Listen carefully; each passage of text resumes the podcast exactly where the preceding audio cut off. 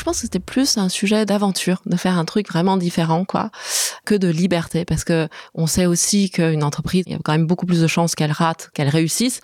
On sait que c'est énormément de travail. Donc je trouve que le côté de choisir son aventure, choisir les gens avec qui on allait la vivre, ça c'est une forme de liberté qui était importante pour moi.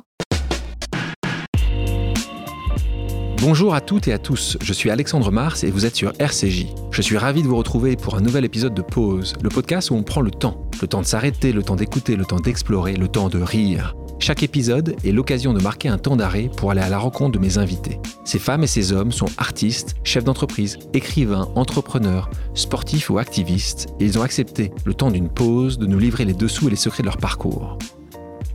Mon invitée d'aujourd'hui a décidé de révolutionner l'alimentation animale. Née à Pékin, elle grandit entre la Chine, le Canada et la France, où elle s'installe à l'âge de 11 ans. Si elle se sent différente de par son côté multiculturel, c'est aussi grâce à un très fort penchant pour les matières scientifiques qu'elle se distingue. Matsup, Matspé, école d'ingénieurs des ponts et chaussées, un cursus brillant qui l'amène d'abord vers l'aéronautique chez Safran avant d'intégrer le cabinet de conseil McKinsey. Là-bas, elle se familiarise avec les enjeux écologiques autour de l'alimentation et surtout, elle y rencontre l'un de ses trois cofondateurs.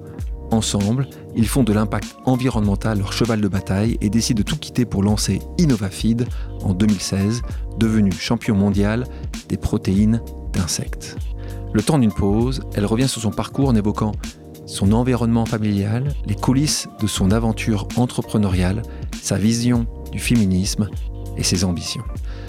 Bonjour, Aude Guillot. Bonjour Alexandre. Comment tu vas? Très bien, et toi? Ouais, ben oui. Je disais en introduction, né en Chine, on va parler de ton aspect multiculturel, le fait que tu as déjà euh, passé du temps dans, différents pays. Tu es resté comme des années assez importantes, puisque jusqu'à 9 ans, tu étais en Chine. Euh, tes parents sont ingénieurs, ils quittent la Chine. Alors, ils quittent la Chine dans une année euh, importante, puisqu'ils la quittent en 1989.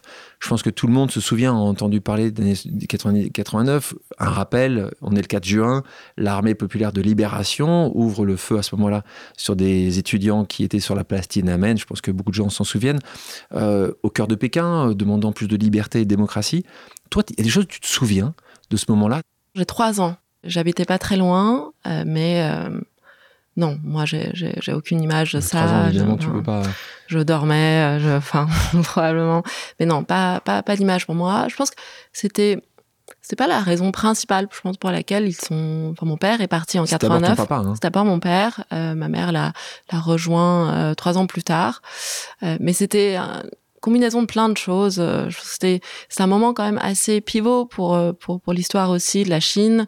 Il y, a, il y avait de l'ouverture, il y a eu l'ouverture ensuite économique. Il y avait mais euh, je pense que mon père aspirait depuis depuis longtemps en fait il lisait il lisait beaucoup de, de Voltaire Rousseau. Enfin il avait une image de, une idée de la France, quoi. Il parlait français d'ailleurs? et il, a appris euh, un peu en, en Chine avant de partir mais il a fait ses études en fait. Il est était euh, professeur à l'université euh, jeune professeur et et il est parti dans le cadre d'un échange en France à Nancy et il est resté pour sa thèse. Donc il part là-bas. Donc ce que tu dis c'est que c'est pas il est pas parti en disant juste je ne veux plus voir ce pays-là, je m'en vais, ou il n'a pas été expulsé, c'est lui qui a décidé de continuer son parcours qui était universitaire brillant à Nancy. Et là, il est à Nancy pendant deux pendant, ans. Pendant trois, trois ans. ans. Ouais. Ta maman à ce moment-là Donc ma mère euh, le, le, rejoint euh, pour aussi plein de raisons. À l'époque, en fait, en Chine, c'est l'État qui décide où tu travailles. Donc ma mère, elle vient de Pékin. Euh, mon père vient du sud de la Chine. Ils sont retrouvés à l'université à Wuhan, qui est euh, un peu au milieu. Et mais après les études, en fait, chacun repartait, était réaffecté à un travail euh, dans, dans sa ville natale, quoi. Donc ils étaient, euh, séparés. Ils étaient séparés. Euh, à l'époque, en Chine, on travaillait 7, 6 jours sur 7. Du coup, il y avait très peu l'occasion de se voir, quoi. Il y avait très peu de gros de regroupement familial et s'il revenait à ce moment-là, probablement. Après, la Chine a énormément évolué mmh. sur les. Euh, ils se sont posés beaucoup de questions euh, plusieurs fois. Est-ce qu'on rentre ou pas? C'était euh, et, euh, et et enfin moi mes études enfin, un des sujets justement qui était important pour eux euh, mais ils ont toujours fait le choix de rester et ce qui était à l'époque ni une chose facile ni un choix qui était si évident puisque par ailleurs, euh, il y, a eu ces événements-là, je pense que ça a renforcé certaines aspirations, mais il y a eu aussi beaucoup, beaucoup d'opportunités après.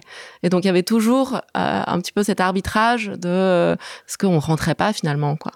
Parce que là, donc, tu te retrouves à 6 ans, éduqué par tes grands-parents. Mes grands-parents. Comment tu le vis? C'est un mélange de plein de choses. Je pense que ça a été un moment de séparation qui était enfin forte pour moi et euh, et puis enfin en plus à l'époque je pense qu'on n'avait pas vraiment de de d'idée de, comment éduquer les enfants tout ça. Donc ma mère elle est partie elle m'a pas dit. Donc elle t'a pas dit? elle m'a elle m'a pas dit parce que je pense que c'était trop dur pour elle. Ah bah elle pensait que c'était trop dur pour moi. Enfin et donc du coup d'un jour à l'autre tu bascules dans une réalité à laquelle t'es pas forcément préparé. Mais donc j'ai déjà été très, enfin j'étais déjà proche de mes grands-parents. Euh, j'ai continué à être extrêmement proche maternelle, à Pékin. Puis c'était aussi un moment important, je pense entre 6 et 9 ans. Il y a, enfin c'était euh, un moment de développement. Euh, j'ai vécu une, une enfance très heureuse. ça a été un moment aussi de liberté pour moi, quoi, parce que le, le, rapport que tu as avec tes grands-parents sont jamais les mêmes que, que ce soit avec tes, tes, parents. Même si tu es sous la tutelle, donc ils ont une responsabilité qui est un peu différente que de, de, grands-parents euh, normaux. Euh, mais néanmoins, ça a été euh, un moment de liberté énorme pour moi. Donc là, tu passes trois ans sans eux, et là, bonne nouvelle, un moment à un autre, il y a un regroupement familial. Mm. Il n'a pas lieu à Nancy, mm. il a lieu au Canada. Il a lieu au Canada, qui est un pays d'accueil plus ouvert que, que, que la France. Euh, C'était compliqué de, de, faire venir là ou c'est juste qu'ils avaient l'opportunité, euh, nouveau universitaire de ton papa a fait que, de toute façon, il était à, parce qu'il là, vous étiez mm. au Québec et vous étiez en particulier à la ville de Québec. Il a fait son postdoc au Québec. Un peu des deux. Je pense qu'ils avaient essayé de me faire venir en France plus tôt, mais comme ils étaient tous les deux étudiants, on n'avait pas de situation stable. Euh, on n'avait on n'avait pas pu euh, avoir de visa. Et donc euh, je pense que ça a participé aussi à la, à la décision qu'ils ont prise plus tard. Mais je les ai rejoints au Canada ouais. donc là on est au Québec. Tu as 9 ans. Mm. tu ne parles évidemment pas français. Ton anglais non plus. Non plus. Donc non tu plus. parles voilà et tu arrives là-bas et tu pars t'arrives pas dans une école francophone mais tu arrives dans une école anglophone. Ouais exactement. J'ai je pense que mes parents, ils savaient pas trop où ils allaient atterrir ensuite. C'était un peu l'aventure pour eux, quoi. Et ils se sont dit, on a l'opportunité pour euh, pour elle d'apprendre l'anglais. Euh, ça servira euh, probablement. Ils n'aimaient pas l'accent québécois. ils ont appris le français en France. Et, et en fait, à ce moment-là, c'était assez particulier parce que au Québec, à partir du moment où on est résident permanent, on n'a pas le droit d'aller, on doit aller dans une école francophone. C'est, ça fait partie de de la préservation de la francophonie. Et donc moi, je me retrouve, enfin n'étant pas n'ayant pas de statut permanent, je me retrouve dans une école anglophone avec beaucoup d'internationaux, donc. Et, euh, j'ai ce moment d'éveil à l'Occident, qui était un monde absolument en rupture par rapport au Pékin des années 90, euh, mais dans dans une ambiance extrêmement accueillante, quoi. La devise de l'école, c'était euh, I like you, you're different. Et on fou, voit ce, ce, bonhomme, il y a un bonhomme vert, un bonhomme gris qui se tient la main. Enfin, c'était ça l'ambiance, euh, moi, dans laquelle j'ai débarqué. Très inclusif dès le départ. Très inclusif. La différence, c'est quelque chose de positif. Exactement. Et donc, j'ai un, un, une rencontre avec l'Occident qui est, j'en garde des, des, souvenirs incroyables de, du Canada, quoi.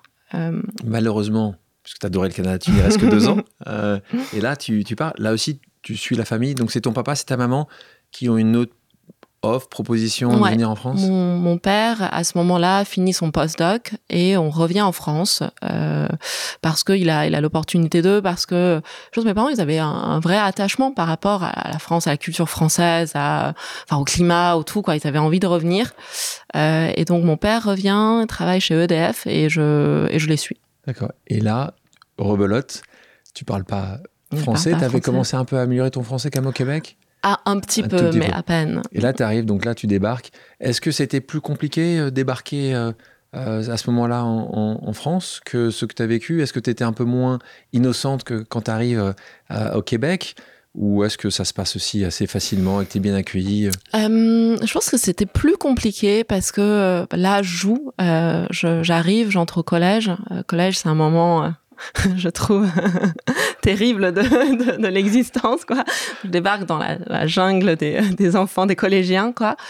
Euh, et il y a, a, quand même un peu de similitude parce que parce que bah, je réapprends une langue. Euh, on m'avait euh, je pense qu'on avait proposé à mes parents de m'inscrire dans un dans un parcours enfin passé six mois à apprendre le français.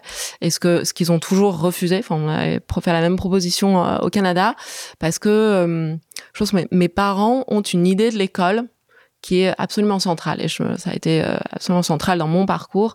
Ce sont, euh, faut se remettre dans le contexte. L'éducation a toujours été très importante en Chine euh, et qui plus est, il faisait partie de la troisième, peut-être quatrième génération d'étudiants après la fin de la révolution culturelle. Donc en Chine, entre 66 et 76, il n'y avait plus d'école la révolution culturelle a fermé toutes les universités. Euh, le, il y avait l'école, mais euh, passer plus de temps à aller à la campagne, à apprendre l'agriculture, etc., que, étudier, quoi.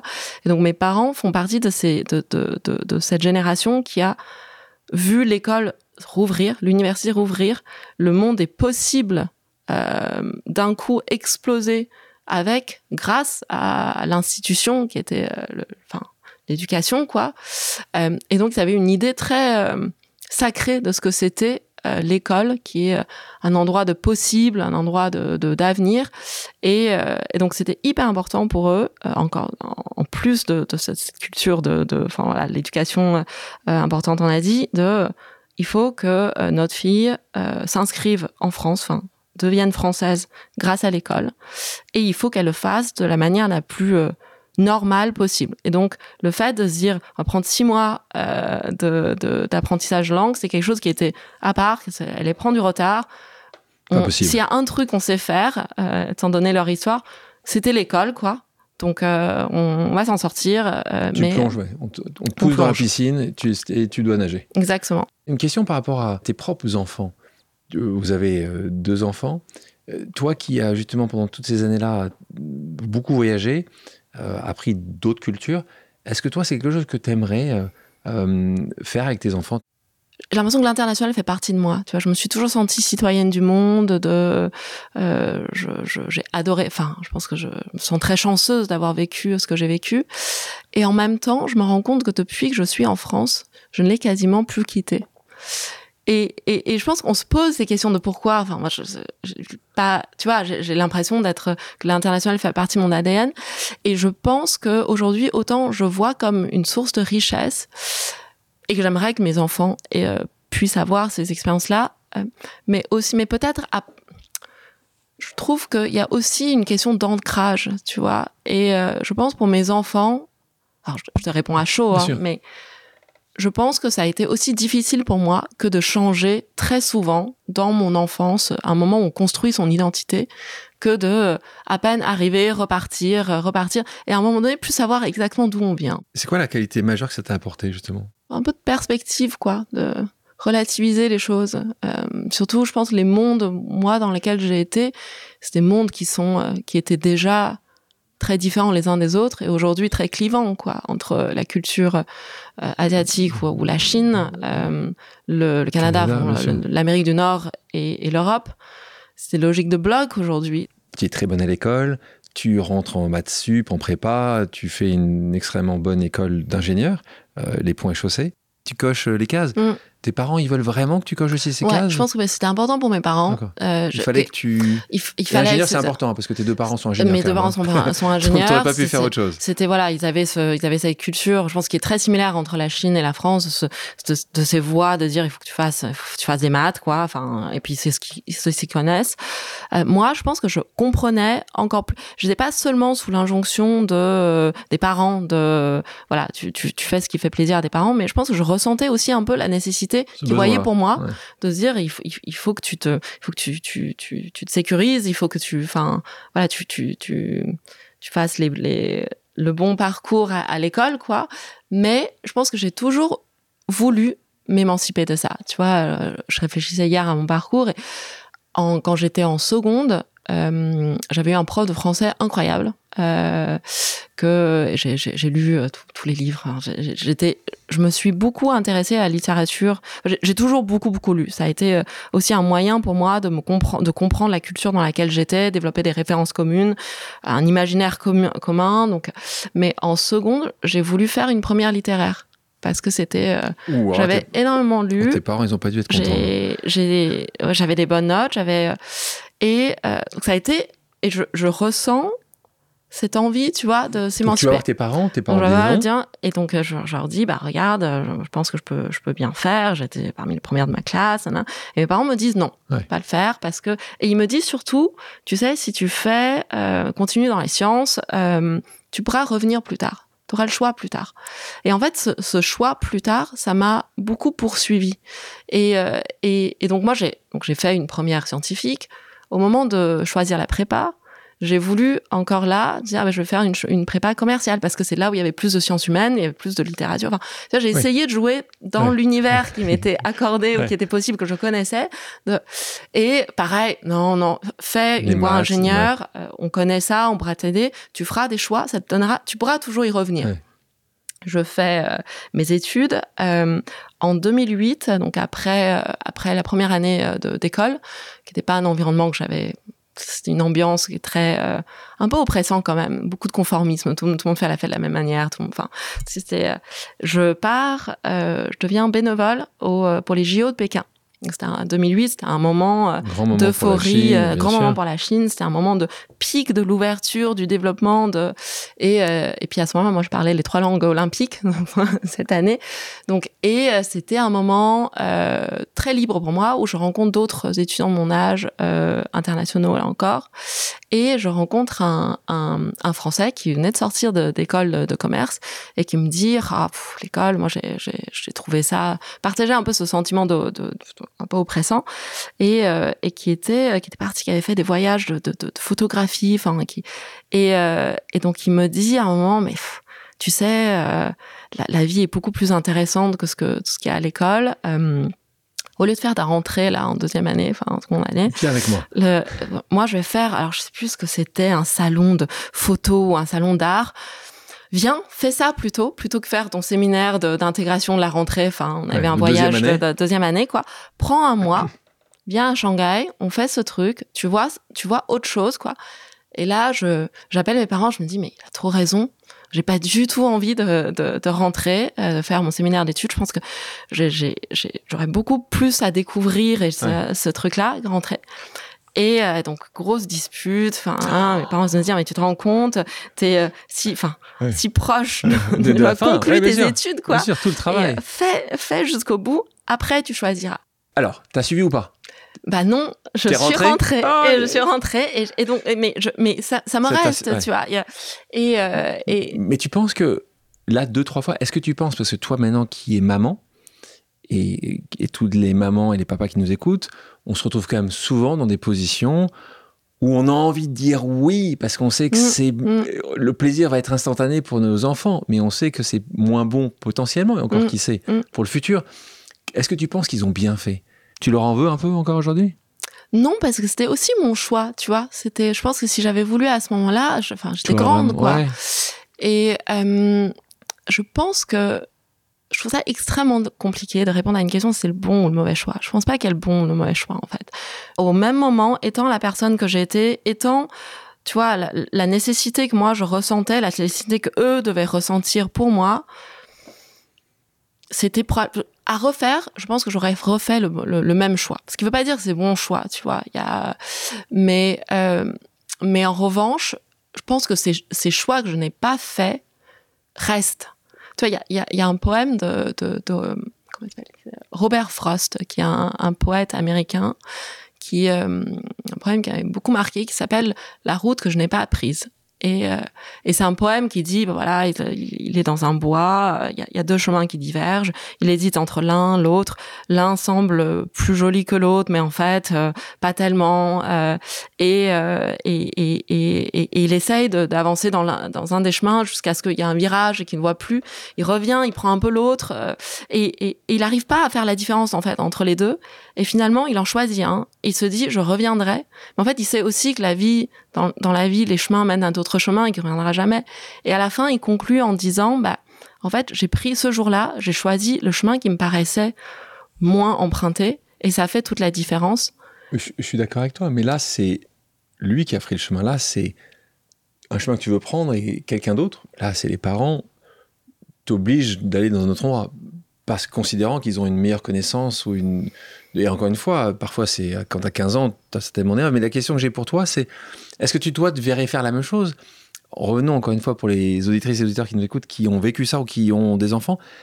À 15 ans, mets-toi ta fille, tu te poses la même question, ton fils. Qu'est-ce que tu fais? Tu dis, maman, j'ai pas envie de faire ingénieur. Tu laisses faire école, tu laisses faire de la littérature? Eh ben, je pense que, Uh-huh, uh-huh. tu vois, à ce moment-là, je pense que moi, je dirais, comme mes parents, probablement, de, t'as envie, t'as envie de jouer la sécurité, mais, mais ce que je veux dire, c'est que l'individu a aussi une responsabilité, même à 15 ans. Tu vois, et je pense que si à 15 ans, j'avais insisté, et que si à 15 ans, je sentais que mon Ouais, enfant voulait je- vraiment, je l'aurais laissé. Dans quelques années, quand ils auront l'âge d'écouter le podcast, ils reviendront dire Maman, quand ils, quand ils auront ils disent Maman, tu as dit ça, tu me laisses faire ce que Ouais. je veux. Mais c'est important. Là, tu rentres chez Safran. Avant de rentrer chez Safran, je te reprends à 18 ans, tu as un rêve. Tu dis Il y a une entreprise qui te fait quand même rêver à ce moment-là. Non, je pense que hum, tu sais pas. Enfin, moi, je ne savais pas à 18 ans. Tu vois, mon, mon monde, il était quand même très, euh, très, très, très étroit. Il s'est très tourné autour de l'école. Euh, mes parents ne me laissaient pas beaucoup sortir euh, euh, parce qu'ils avaient peur que ça me déconcentre. Enfin, j'en sais rien. Les étés, on les passait beaucoup en Chine. Euh, on rentrait voir la famille. Donc, enfin, j'ai pas une très grande connaissance de ce que c'est que l'après.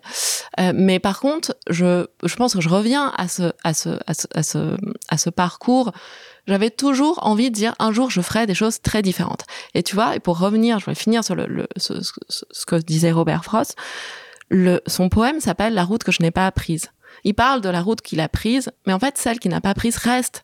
Et en fait, ce qui est important, c'est, tu vois, c'est pas la route que tu as prise, ou, ou- ou en tout cas, la route que tu n'as pas prise est aussi importante. Les choix que tu n'as pas faits à un Tu- moment tu donné sont tu- aussi importants que les choix que tu fais à un moment. Ouais, mais tu vis avec des remords. Voilà, c'est- tu. Je, je, non, je- non, je pense pas parce que je j'ai pas de remords ou j'ai pas de regrets parce que je me dis au même moment avec les la personne que j'étais, les connaissances que j'avais, les injonctions que j'avais, enfin tu vois tout Ouais, ce c'était là. j'aurais refait, j'aurais fait refait. En revanche, je me suis toujours dit, je reviendrai à ces choix que j'ai pas faits et un un jour je ferai un truc différent. Safran, tu as plusieurs offres, je suppose. Pourquoi Safran plutôt qu'une chose? C'est une projet? continuité en fait. Moi, j'ai j'ai- la troisième année, je l'ai donc je l'ai pas fait au pont. J'ai euh, euh, j'ai fait ma troisième année au collège d'ingénieurs. Donc euh, enfin, enfin c'est Ah. une bifurcation vraiment très minime, mais euh, pour plutôt des cours d'MBA. Donc là, je reviens à ces choses qui me qui m'ouvrent un peu plus que la technique, le- le- les sciences de l'ingénieur. Tu, tu peux juste expliquer euh, pour ceux qui nous écoutent ce qu'est le collège euh, Alors, le, des donc, ingénieurs le collège d'ingénieurs, c'est une formation type MBA pour, euh, pour des gens qui ont eu une formation d'ingénieur. Donc, euh, l'objectif, c'est de compléter la formation. de faire traverser, de faire traverser la rue des ingénieurs, en gros, de leur donner des, des outils plutôt business Exactement, à des ingénieurs qui sont plutôt pendant les premières années, qui sont très théoriques et Exactement, voilà. exactement. Et, euh, et c'est une formation qui est en alternance. Donc euh, l'école euh, a des partenariats avec plein d'entreprises, beaucoup de CAC 40, euh, dans lequel on fait, on passe moitié du temps à l'école, moitié du temps dans un stage en fait. Et moi, j'avais, je me suis retrouvée là, euh, pas par hasard, mais un peu quand même. et j'étais restée un an de plus à la sortie parce que j'avais, alors pour deux choses, je pense. D'un côté, j'avais beaucoup aimé les gens avec qui j'étais. Euh, c'est euh, les entreprises de Safran, c'est un quelque part, c'est une boîte de passionnés aussi. L'aéronautique, ça fait rêver, tu vois. Il y avait plein d'ingénieurs qui euh, avaient leur licence de pilote. Donc, et en même temps, je pense que c'était aussi un peu la continuité de, du parcours classique de bon bah maintenant on sort d'école, tu vas dans une dans une boîte de CAC 40, tu vas être bien, tu seras confortable, etc.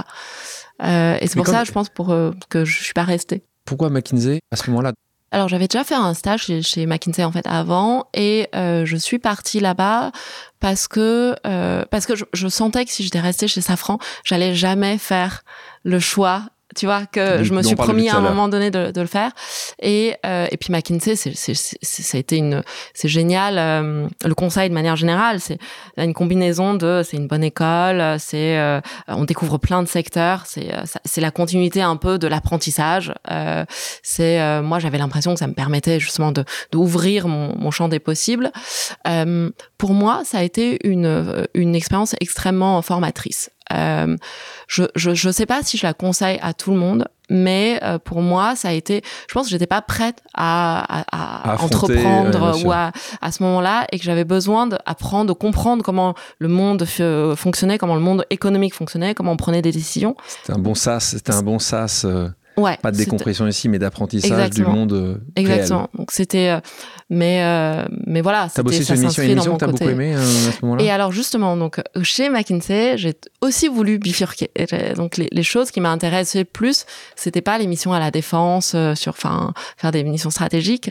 moi, j'ai passé huit mois au Gabon donc moi, quand je suis arrivée chez McKinsey, j'avais envie d'ailleurs, j'avais envie d'aller loin sur des problématiques. Euh, euh, je travaille sur l'éducation et c'est là où j'ai rencontré euh, l'un de mes associés, euh, Clément, enfin ce qui est devenu l'un de mes associés. Et, ce, et ce, cet exotisme-là. tous les deux assignés à cette, à cette mission tous les deux, qui était au Gabon. Voilà, sur sur un thème qui était important pour moi, enfin l'école quoi. je pense que... Et et, et c'est ça qui a donné l'opportunité ensuite de faire rencontrer des gens qui partageaient des mêmes aspirations que moi. C'est c'est là où on a commencé à refaire le monde, à se dire comment on peut utiliser notre énergie différemment. J'avais pas très envie de revenir en France en fait, de, retrouver un quotidien. Et je pense que ça, ça a été les prémices ensuite de notre aventure entrepreneuriale. Et justement là, là tu, tu, tu penses à ça. Là aussi, quand tu quittes un, une des entreprises les plus prestigieuses au monde, donc là, de cette manière, tu es quasiment arrivé à ton, à ton à toi. C'est-à-dire, ça y est, tu as fait. Mm. Mm. Il y a un moment ou un autre où, justement, moi, ça m'intéressait même avec tes parents. À ce moment-là, quand tu dis, je vais quitter ce qui est visiblement comme une très belle entreprise pour euh, me lancer dans le vide, Comment ça a réagi? Je pense que le fait de quitter Mac euh, et de lancer une entreprise, c'est pas quelque chose de très non plus très risqué, tu vois. Il y avait beaucoup tu, tu le dis toi-même, il y a beaucoup d'entrepreneurs qui sont passés par là. Euh, je pense pour mes parents, bah un, j'avais en effet, je suis arrivée à la, à la fin de, des peut-être cocher un certain nombre de cases quoi. Euh, pour moi aussi je, me dis jusqu'où après ça va aller. Et euh, mon père est entrepreneur donc c'est c'est aussi quelque chose qui il, euh, peut que il peut qu'apprécier. Il, il, apprécie euh, et, euh, et, oui j'ai l'impression d'avoir fait mes devoirs quoi que maintenant je, je pouvais euh, prendre un peu plus de liberté. Ouais. Pour les gens qui parfois se posent la question moi aussi je vais me lancer ou j'ai envie de faire vous avez une longue liste de, de courses, vous vous posez quelques questions. L'idée, elle vient d'où au départ euh, Elle vient d'avoir vu un article, d'avoir parlé à quelqu'un Est-ce que c'est un brainstorm que vous avez eu en mm. commun? Est-ce que c'est plutôt toi? Est-ce que c'est plutôt Clément? Est-ce que c'est plutôt Bastien? Comment Raconte-nous un peu alors, le début du début. Alors le début des débuts, c'est, je pense d'abord, c'est rencontrer des gens avec qui on partage des aspirations. Le secteur public a toujours été important pour moi. Le, l'entrepreneuriat, c'était plus l'écosystème. Enfin, on voyait des gens, on se posait un peu des questions de, de, de après quoi. On n'avait pas envie d'être consultant euh, toute notre vie, on avait envie d'être davantage acteur. Et dans, dans ce truc de, de, de, gens, voilà, on était, tu vois, qui réfléchit à des sujets euh, un peu idéalistes, quoi. C'est-à-dire, mais que un peu à refaire le monde. Euh, bah, c'est quoi les enjeux de ce monde C'est quoi les problématiques qu'on a envie d'adresser Et évidemment, le sujet climatique est très présent. Et euh, et puis du coup, de fil en aiguille, on se dit bah ok, c'est sujet climatique. Est-ce est -ce que nous on pourrait résoudre quelque chose Tu vois, que à ce moment-là, euh, on avait parlé, on s'était retrouvé. Je me rappelle avec Clément dans un prenait un apéro euh, dans, dans, dans, un sur une terrasse et euh, regarde le menu. On à dire ah oui mais manger donc c'est en fait bah, la, la viande euh, nos habitudes alimentaires sont sont impactants. Euh, il y avait quelques articles déjà sur euh, les insectes, quelques chefs qui ont commencé à parler des insectes comme apéro, comme c'était c'était un aliment. En Afrique, en Asie, on en mange. je pense que un peu sur le ton de la blague, on se dit mais en fait, il faut qu'on arrête de manger la viande, on mange tous des insectes, quoi. Et on avait un peu développé cette idée de oui, mais en fait, c'est quoi l'impact, l'alimentation, c'est quoi là euh, quelque temps plus tard, euh, Clément, je crois, rencontre euh, dans le cadre aussi de ce travail en fait quelqu'un qui bosse sur une mission pour un groupe dans la nutrition animale. Il se rend compte euh, et euh, il vient me voir, il me dit mais en fait, tu sais, il y a un vrai déficit en fait dans la nutrition animale aujourd'hui, donc pour les animaux d'élevage, pas pour le pas pour l'homme, de protéines de qualité et protéines durables. Et en fait, euh, et en particulier dans l'aquaculture, et tu sais, tu ce que les, poissons ils mangent dans la nature, ils mangent des insectes. Et donc, tu vois, de fil en aiguille, c'était un peu parti de ça. Et, euh, et je pense que, bah, si on était quatre au départ, euh, il y avait également Guillaume. C'était des, des échanges où il y avait y avait un rationnel. Là, entre le moment où tu as, été sur ce, cette terrasse le moment où vous avez lancé, c'est combien de mois sont, sont, euh, passés pas, pas, très longtemps, je pense 4-5 mois. Euh, le, alors, je pense qu'il était assez structurant à ce moment-là, c'est tu vois, c'est de lancer une idée que tu trouves peut-être un peu, enfin, farfelue et euh, mais d'avoir l'autre qui dit euh, ah mais ça peut être une bonne idée regardez un sujet de manière rationnelle, regardez s'il y a un marché, s'il y a, s'il y a, l'intérêt, euh, s'il y a une faisabilité technique, etc., etc. Ça, c'est quelque chose qu'on a, on le fait avec le rationnel. C'était dans nos, tu on venait de la banque, mais le fait de dire c'est un vrai projet entrepreneurial, ça c'est parce que tu rencontres un écho avec des gens sur une idée qui quand même reste un peu euh, un peu folle et que des gens disent non c'est pas si bête que ça, moi aussi ça me botte. Tu nous disais un peu un peu avant qu'il y avait une volonté d'avoir un impact. Est-ce que c'était euh, partagé par vous quatre au départ Ouais, absolument. Parce que c'est vrai que beaucoup de jeunes, euh, et moins jeunes d'ailleurs, et il n'y a pas, il a pas de choses négatives à ça, ont aussi une volonté d'une réussite financière. Euh, on est en 2015-2016, mm.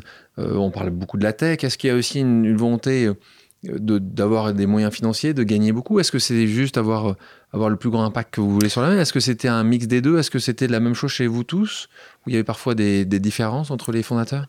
Non, je pense qu'on avait une, on se retrouvait beaucoup sur ce sujet d'impact parce que dans notre parcours, que ce soit, enfin tous les quatre, tu vois, moi, je travaille beaucoup sur le secteur public chez McKinsey. Euh, Clément également sur du développement euh, économique. Bastien avait travaillé à l'AFD avant d'aller dans la L'Agence française de développement. Voilà, l'Agence française de développement. Euh, et on avait cette idée de dire, on faisait, on travaillait dans le conseil ou dans la banque pour mieux comprendre comment notre euh, notre système et euh, notre système économique fonctionne, euh, mais avec cette aspiration de être un acteur pour un, quelque chose qui nous dépasse un peu, qui soit pas que on sentait on sentait pas très tech, tu vois. Il y avait beaucoup de gens qui lançaient des boîtes de tech digital, des services.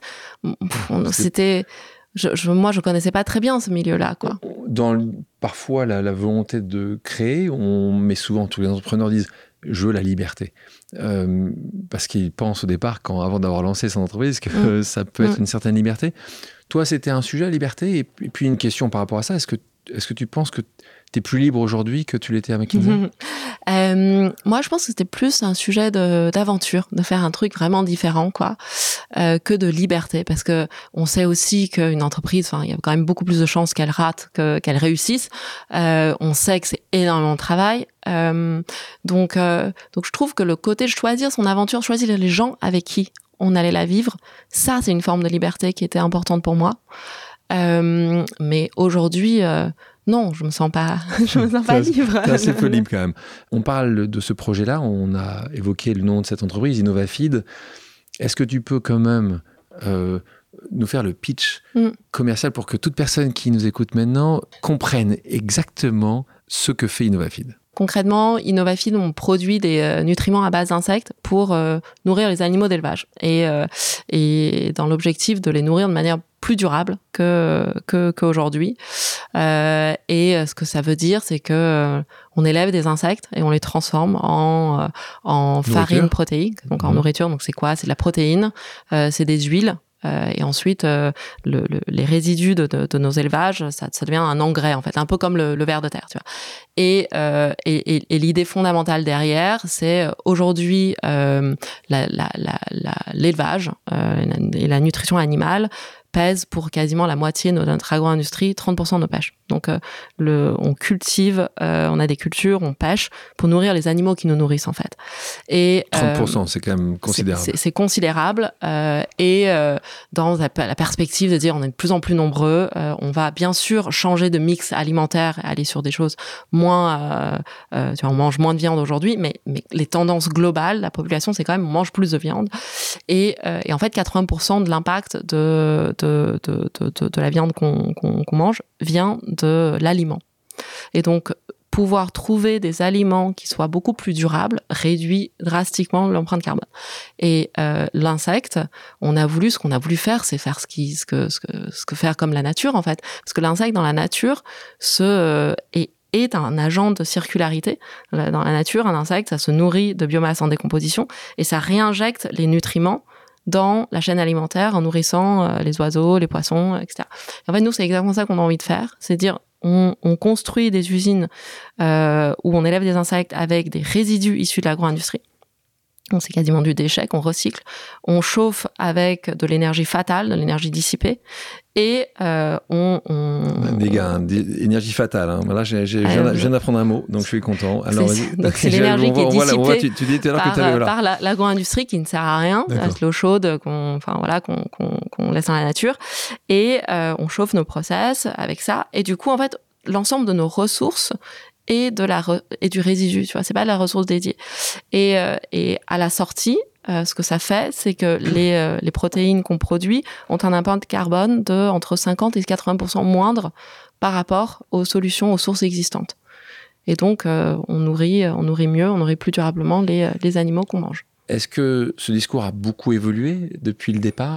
L'ambition, ça a toujours été, dès le début, l'alimentation, euh, ça a toujours été euh, la durabilité du système alimentaire. Ça a toujours été, on a toujours visé la nutrition animale pour les insectes parce qu'on s'était dit en fait euh, manger des insectes, ça pas arrivé du jour au lendemain parce qu'il y a énormément de, enfin changer les cultures alimentaires et il n'y a rien de plus difficile que changer la manière dont on mange quoi. C'est tellement hyper émotionnel en fait. mais du coup nutrition animale, c'est un, gros marché. C'est du coup c'est aussi potentiellement beaucoup d'impact et donc on veut utiliser les insectes comme un aliment plus durable. Ce qui a changé, c'est évidemment le modèle, la technologie, euh, le comment on le fait de manière la plus efficiente possible, mais l'idée, l'ambition est restée le même. Quand vous lancez InnovaFeed, le nom c'est celui-là dès le départ on a quasiment eu une crise de gouvernance euh, la première semaine de la boîte a failli se séparer. On a eu énormément de. C'était parti de.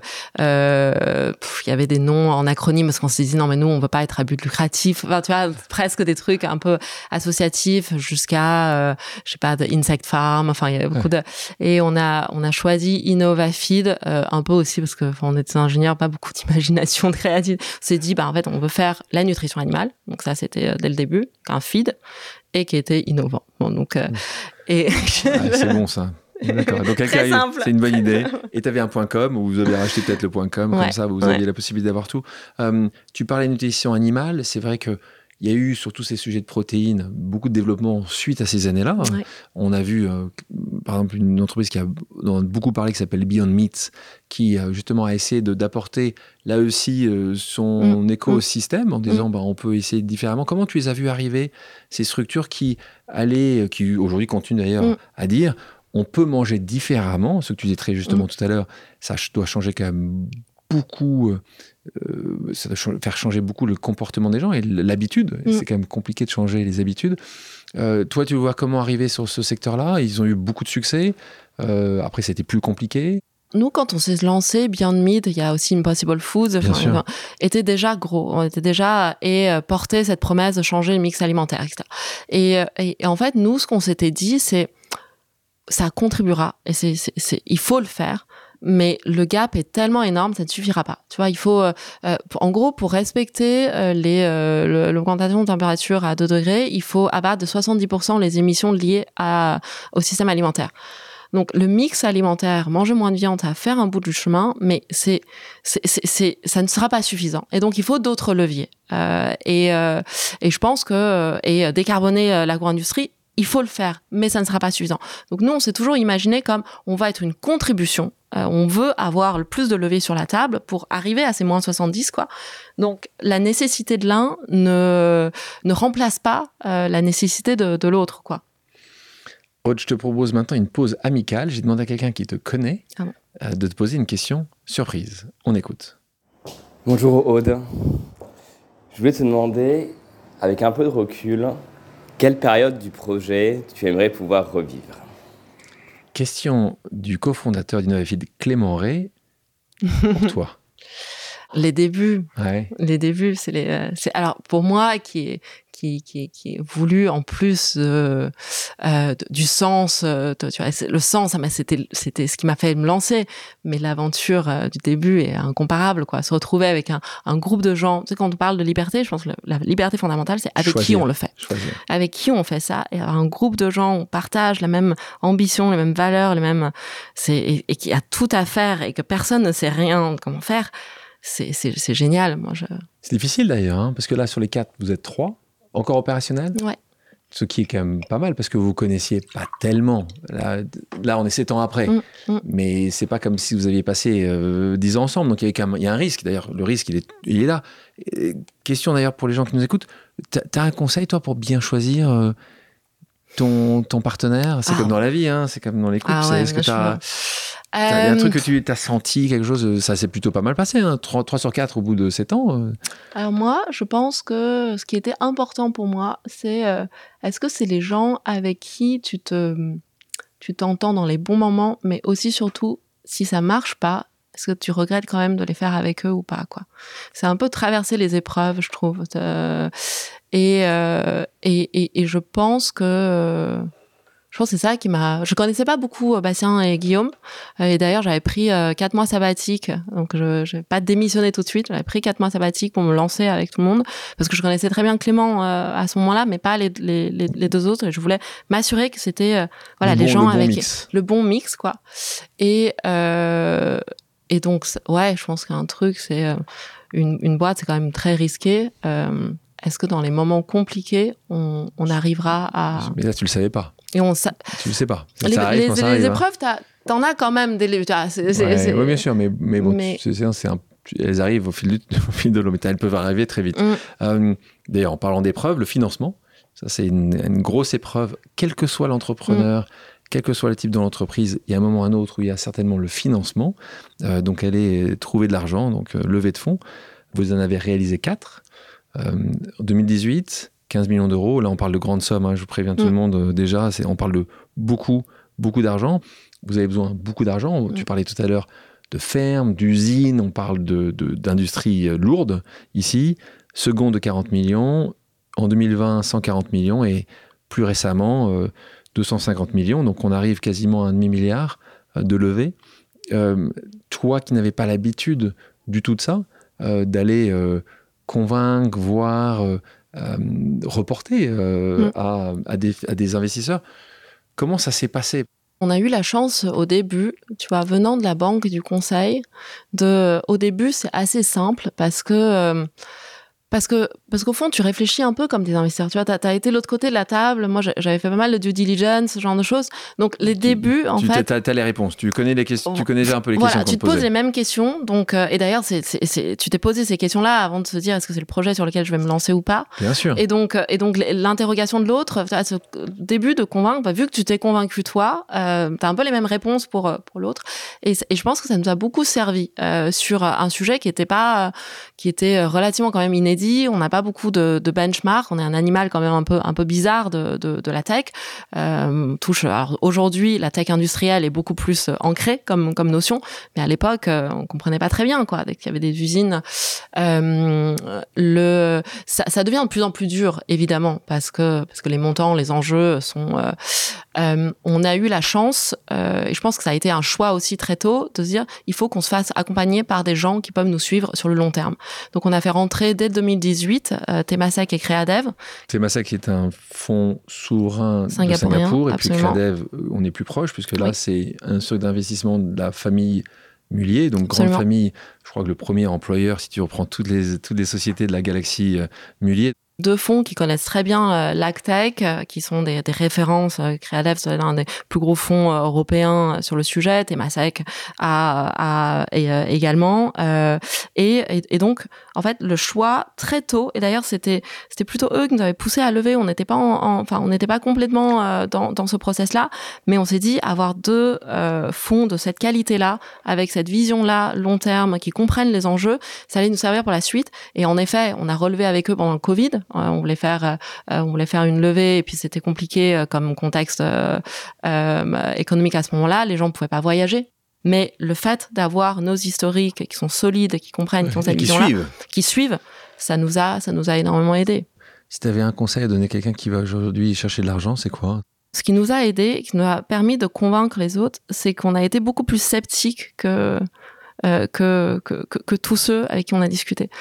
Tu vois, je, je pense que quand t'es entrepreneur, t'as envie en fait que ton idée marche, t'as envie de vendre ton truc, t'as envie de survends un convaincre peu ça. ça. Ouais, et en fait, tu te rends compte que lorsque tu c'est pas la même dynamique quand toi, toi-même, tu dis attends, moi j'ai des enjeux aussi euh, euh, importants pour responsabilité vis-à-vis de soi, mais aussi vis-à-vis de, de, des équipes qui te rejoignent, tu vois. C'est ça aussi qui, qui, est, euh, qui est au bout d'un moment hyper prenant. Est-ce que est-ce que mon projet il a une chance de marcher?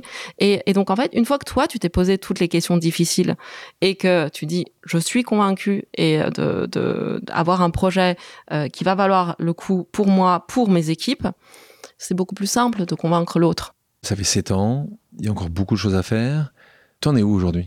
Euh, je pense qu'aujourd'hui, pour InnovaFeed, euh, on a énormément structuré les choses. On est plutôt dans une phase maintenant de delivery, de ce qui a été euh, critique, tu vois, dans n'importe quel projet entrepreneurial, c'est euh, euh, est-ce que tu as des vrais débouchés? Est-ce que tu as un vrai marché solide, carnet de commandes solide?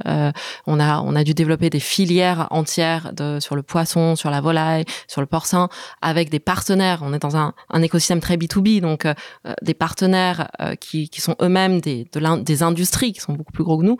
Donc projeter dans ce truc long terme, mobiliser l'ensemble de l'écosystème pour créer la, la filière, avoir les commandes ça, c'est un point majeur. Euh, et d'ailleurs, euh, deux de nos, clients et partenaires, que ce soit Aval ou Amont, euh, ADM et Cargill, sont à notre capital depuis l'année dernière. Donc, euh, ce qui est aussi un symbole fort de cette ambition long terme commune. Euh, deuxièmement, c'est d'avoir, je pense, euh, une, équipe solide. Euh, et ça, on, est passé par plein de choses. Nos rôles ont beaucoup évolué. on a aujourd'hui un, une équipe de direction. On a, on a introduit la seniorité, beaucoup d'expérience pour nous épauler. Donc encore cet esprit entrepreneurial, mais aussi de l'expertise, de l'expérience. Donc ça, hyper important.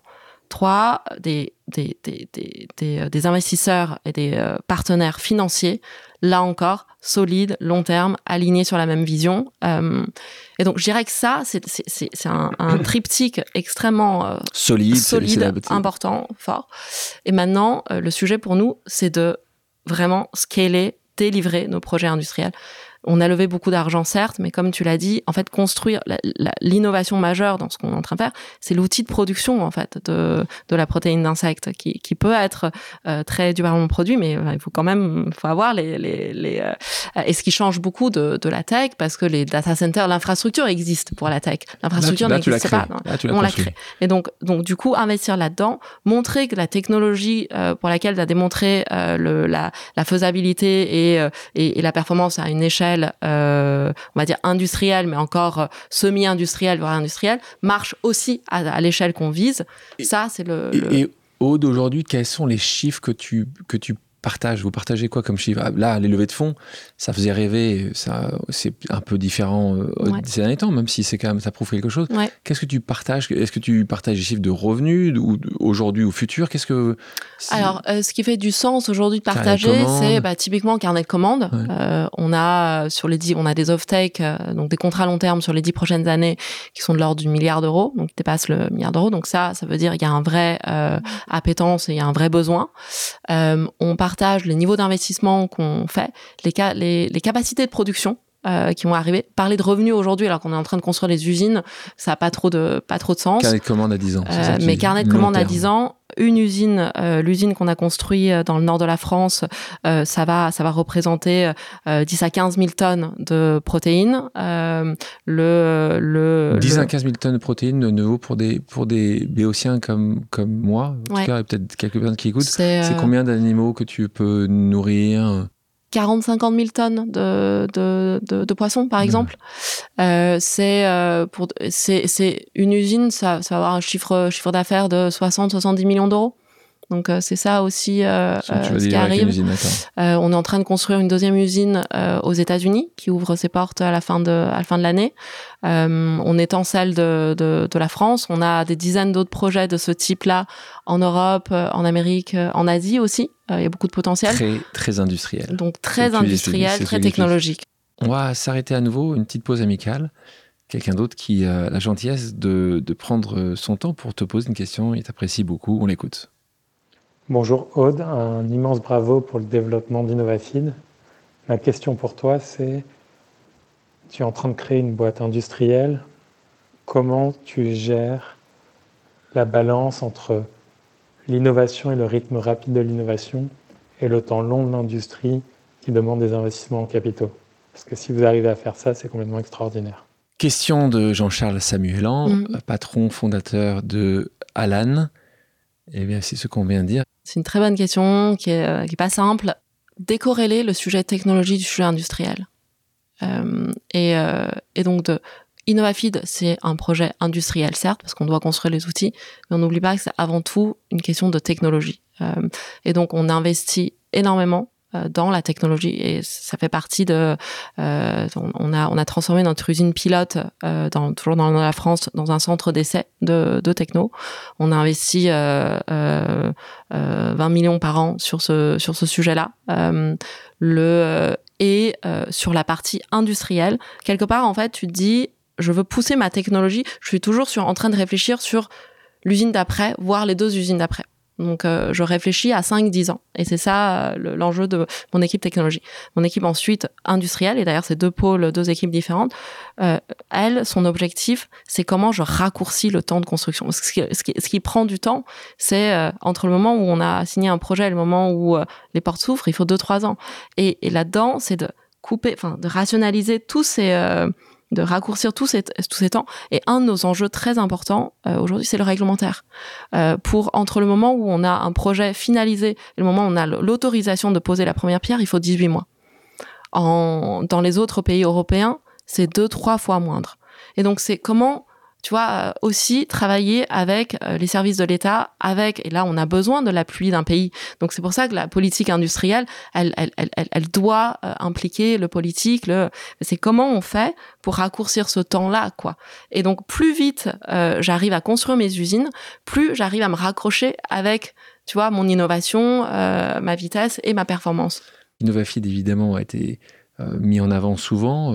Euh, de ces startups euh, françaises qui démontrent que l'industrie lourde, parce qu'on mmh. parle d'industrie lourde et technologique, a un avenir euh, en France, ce qui est une, très bonne chose. Euh, et mais aussi toi, personnellement, tu as, tu es reconnu, en tout cas, tu as gagné un certain nombre de prix.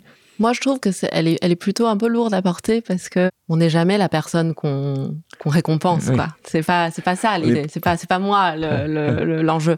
C'est plus se dire, euh, voilà, sur les sujets de diversité, typiquement, de dire, bah, tu vois, tu incarnes une, une, une, forme de possibilité. Mais moi, je le prends pas pour moi, en fait, ces prix-là. C'est, c'est. pourquoi je, je, je, je, le prends pour euh, euh, une nécessité de donner la visibilité euh, à tu vois, alors pour nous, dans un premier temps, de dire euh, la diversité, c'est un sujet important chez nous, bah de, de, montrer euh, qu'on a, on a 40% de femmes aujourd'hui, euh, y compris dans les équipes de management euh, d'InnovaFeed, tu vois. Et donc ça, c'est important. Et c'est important de montrer que, euh, oui, bah, enfin, on a envie d'avoir plus de femmes, donc venez. Donc il y, y, y, a un truc de visibilité. Euh, je trouve que après le, le, le reste enfin oui, là encore, tu vois, on célèbre, c'est pas moi toute seule qui ai fait InnovaFeed, c'est pas, il y a, y a, un, mais, y a un vrai mais, collectif. Moi, j'ai mmh. des euh, amis qui euh, représentent une diversité euh, à succès et qui mmh. me disent, mais moi, justement, je porte ça. Mmh. Puis d'autres qui me disent, ça me fait chier de porter ça parce que c'est réduire, en fait, d'une certaine manière, un succès à un genre ou à une ethnie ou à une religion. Donc, euh, comment toi, tu le vis, ça? Alors, je pense déjà, pour personnellement, moi, je trouve que la meilleure récompense, moi, je me sens extrêmement privilégiée de vivre l'aventure dans laquelle je vis.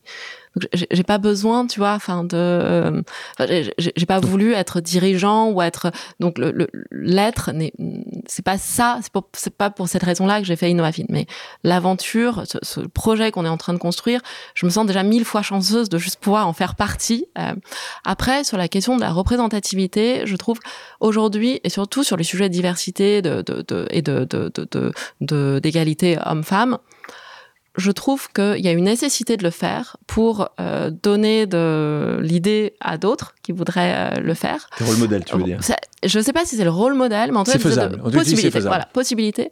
Par contre, je trouve que c'est très difficile à incarner dans le sens où je pense qu'il y a autant de féminisme que de femmes, qu'il y a autant d'approches, tu vois, vis-à-vis -vis de comment on vit notre identité que de gens qui le vivent, quoi. Donc, ma parole, ça ne concerne que moi, quoi. Tu, tu te considères féministe? Ah ouais, bien sûr. C'est quoi ta définition? Ma définition du féminisme, c'est de réussir à s'affranchir des injonctions qu qui se multiplient, quoi. Et, euh, et je trouve que d'un côté, euh, je pense que c'est à la fois un combat collectif et un combat individuel. Il y a un combat euh, collectif qui est euh, l'affaire de euh, justement qui, qui, est se battre pour le socle commun qui réunit tous les féministes. Tu vois, l'égalité salaire, les questions sur la pénibilité de travail liée à la maternité, l'accès à des fonctions, tout ça, c'est évident, tu vois. Et ça, il faut un collectif pour le porter. Après, tu vois, l'équilibre quotidien, moi, je trouve que c'est un sujet de euh, difficile euh, que, que, que, moi je vis entre être être euh, euh, femme active, être maman, être aussi être là, être femme pour soi, quoi. Il y a, y a y a autant de réponses, autant de, de, de complexité qu'il y a de femmes. Et ça, ce combat-là, j'ai l'impression que c'est plus quelque chose de beaucoup plus personnel. Donc il faut donner à voir tout le possible euh, et là-dessus, moi, mais ce qui m'inspire le plus, c'est les gens, qui, ces femmes qui sont heureuses dans ce qu'elles font, tu vois. Qui... Et eh ben beaucoup qui, connu plus. ou pas connu qui, qui... Alors sur des combats, là, il y a toutes les figures qui ont porté la, voix, les Simone Veil, tu vois, tu vois les, les, enfin, genre, tous les dirigeants, les grandes dirigeantes aujourd'hui, qui, qui, qui, sont des vrais rôles modèles de, de, de, de, casser des plafonds de verre. Mais après, sur le deuxième sujet, c'est beaucoup plus les femmes autour de moi, en fait. C'est des copines qui arrivent à se débrouiller, qui, ont, qui sont heureuses, qui, euh, qui ont, qui ont pas forcément le, le job le plus ambitieux, tu vois, qui, qui, ont choisi, certaines ont choisi d'être mères, certaines ont choisi d'être, euh, de pas avoir d'enfants, certaines ont choisi ouais, euh, de faire les deux, mais qui sont contentes de, qui arrivent, quoi. Est-ce que tu as senti souvent des gens euh, te traiter différemment, euh, je veux dire, mal te traiter, parce que tu étais une femme ou est-ce que parce que tu étais d'origine asiatique? Je pense que je me suis pas vraiment posé la question pendant très longtemps tu vois. Donc peut-être euh, dans mon parcours en tant que en tant que en tant femme, que femme, en tant, tant que, que, asiatique. Tu vois, je savais que j'étais différente, mais tu vois, je, je, je, je savais que j'étais pas française, que j'avais besoin de m'intégrer, d'apprendre plein de codes, mais euh, que c'est difficile de dire est-ce que euh, les je, pense peut-être que j'ai choisi. T'as choisi de pas voir? Peut-être j'ai choisi de pas voir, tu vois, de, de, de, de, pas me dire avant de postuler à quelque chose. Ah, est-ce que, enfin, est-ce que c'est possible, c'est pas possible, quoi? Je pense qu'il y a plein de choses. Euh, on discutait quand je suis arrivée au collège. Je pense que tu vois, j'avais euh, des gens, des, des, des, des, gens qui venaient me voir, qui faisaient trois bruits, qui disaient bah, ce que ça veut dire en chinois, tu vois. Et en fait, je pense ce qui m'a protégée à ce moment-là, c'est que je pas comprenais pas, je comprenais pas le français. je, j'avais, j'avais pas compris, tu vois, ce qu'ils me disaient, ouais. Et je savais, je n'avais pas parlé français, donc je pouvais pas répondre. Non. Et, et, petit à petit, je pense qu'il y avait plein de trucs où je me suis juste pas posé la question. Et peut-être que si à ce moment-là, j'avais identifié, ah, tu me dis ça parce que je suis une femme ou parce que je suis étrangère. C'est racisme primaire, là, ça, voilà, ça, ça, ça, ça m'aurait peut-être fait plus mal. Et c'est une autoprotection, que... en fait, tu penses Ouais, je pense, et je pense que c'est aujourd'hui, tu vois, alors que maintenant, évidemment, on se familiarise avec ces sujets, et, puis surtout lorsque il s'agit aussi de décider pour les autres, tu vois, en tant que dirigeant, sur, c'est lorsqu'on est, on est plus familier, je me rends compte peut-être par le passé, il y avait eu ça, mais sur le coup, je me posais pas beaucoup de questions. Aude, je te propose une dernière pause amicale. Voilà. On écoute. Coucou, salut Aude, c'est Kat Borlongan. Je crois que la dernière fois qu'on s'était vu dans la vraie vie, on était toutes les deux enceintes, euh, ce qui inspire ma question. Quelle valeur est-ce que tu tiens, tu tiens absolument à transmettre à tes enfants? Message de Kat. Bonne question, Donc, ça. entrepreneur, aujourd'hui en France, et représenté d'ailleurs près de la technologie mmh. et de la mmh. France, la France tech pendant des années. Mmh. C'est une très bonne question. Je pense la curiosité, vraiment l'envie de savoir. Je pense que ça, ça drive tout le reste. Et peut-être euh, l'effort. Le... tout demande beaucoup de travail. et ça, on le dit très souvent à ce micro-là. Je propose maintenant une pause musicale. Aude, quelle est ta chanson culte? Alléluia de Leonard Cohen. On l'écoute.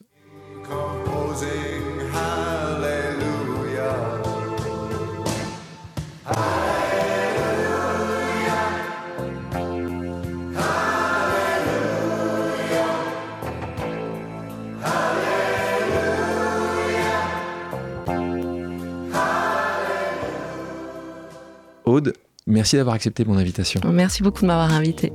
Merci à tous d'avoir pris le temps de faire une pause avec nous sur RCJ. J'espère que l'émission vous a plu, inspiré ou fait réfléchir. Si c'est le cas, je compte sur vous pour soutenir Pause sur radio-rcj.info ainsi que sur toutes les plateformes d'écoute. À bientôt sur RCJ pour un nouvel épisode de Pause.